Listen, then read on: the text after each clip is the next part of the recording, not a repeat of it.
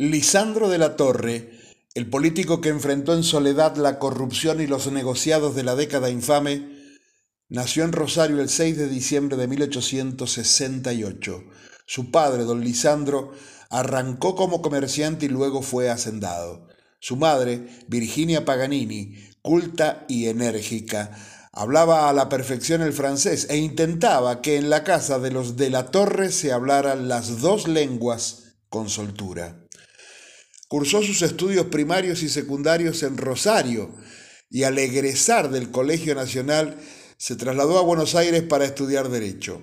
A los 20 años se graduó como abogado. Regresó a Rosario, donde tomó contacto con opositores a la política de Juárez Selman, que confluyó en la formación de la Unión Cívica en 1889. En julio de 1890 se trasladó a Buenos Aires y participó activamente junto a Leandro Alem en la Revolución del Parque. Pese a la derrota, siguió siendo jefe de operaciones de la Unión Cívica en Santa Fe. En 1893, con el pueblo respaldándolo, llegó a destituir al gobierno local. Proclamaron a Leandro Alem presidente, pero los sublevados de otras provincias fueron derrotados y ellos depusieron su actitud.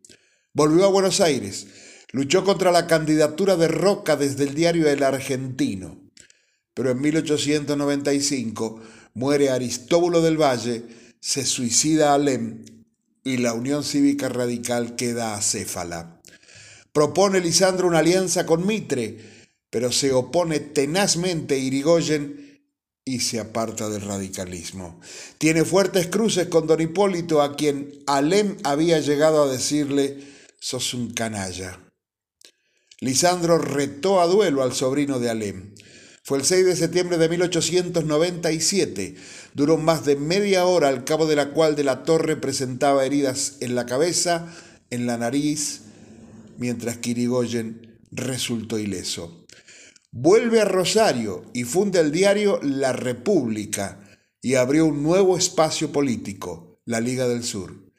Gracias a la ley Sáenz Peña, se vota en 1912 y de la Torre fue electo diputado nacional por la Liga del Sur. Comienza entonces su figura a proyectarse a nivel nacional. En las elecciones de 1916 todo parecía indicar que el triunfo sería de los radicales. Se propuso don Lisandro crear una alternativa política de centro derecha. Así nació el Partido Demócrata Progresista, fundado el 14 de diciembre de 1914. Llegaron las elecciones de 1916 y ganó Irigoyen.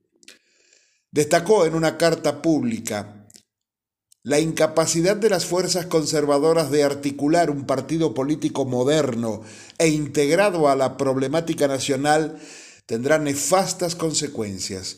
Estos sectores se irán apartando de la política institucional y acercando cada vez más a la vía autoritaria de acceso al poder a través del golpe de Estado. En las elecciones de 1922, Marcelo Torcuato de Alvear reemplaza a Hipólito Yrigoyen.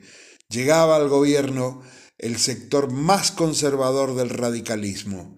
De la Torre fue electo nuevamente diputado nacional, pero con cierto pesimismo actuó en el Congreso con escaso entusiasmo. El golpe del 6 de septiembre de 1930 moviliza a De la Torre, regresa a Buenos Aires y en las elecciones nacionales del 8 de noviembre de 1931 se presenta la fórmula Lisandro de la Torre Nicolás Repeto, que enfrentará al oficialismo representado por el binomio Agustín Justo, Julio Roca, hijo. Hubo un fraude escandaloso y perdió la alianza. No obstante, aceptó ocupar una banca en el Senado de la Nación en representación del Partido Demócrata Progresista que había triunfado en Santa Fe. La crisis del 30 genera que Inglaterra cambie el proveedor de carne y opta por Canadá y otros países en lugar del nuestro. Los ganaderos argentinos entran en pánico. El presidente Justo envía a Roca Hijo a Inglaterra que firme un pacto ruinoso para nuestro país, el famoso pacto Roca-Runciman. Hasta funcionarios ingleses debían ocupar lugares en el Banco Central. De la Torre denunció el acuerdo en el Senado por escandaloso y promovió el debate.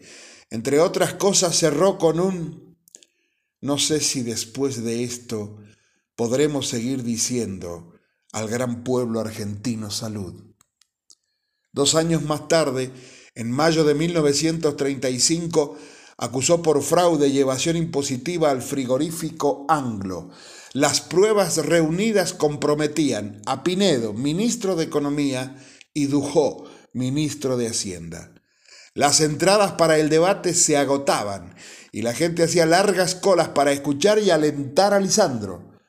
Pero un matón del Partido Conservador, Ramón Valdés Cora, atenta contra Lisandro, pero el disparo da en un compañero de él, el senador electo Bordavere, quien muere en el acto. Encima, el presidente justo interviene Santa Fe, gobernado por el partido desde la torre. Renuncia al Senado. Sus amigos le preparan una fiesta sorpresa por su cumpleaños número 70 y a los pocos días se suicidó. Junto a su cadáver se encontró una carta dirigida a sus amigos en donde les decía, les ruego que se hagan cargo de la cremación de mi cadáver. Deseo que no haya acompañamiento público ni ceremonia laica ni religiosa alguna. Mucha gente buena me respeta y me quiere y sentirá mi muerte. Eso me basta como recompensa. No debe darse una importancia excesiva al desenlace final de una vida. Si ustedes no lo desaprueban, desearía que mis cenizas fueran arrojadas al viento. Me parece una forma excelente de volver a la nada, confundiéndose con todo lo que muere en el universo. Me autoriza a darles este encargo el afecto invariable que nos ha unido. Adiós. Mi hasta siempre a un inmenso luchador, Lisandro de la Torre.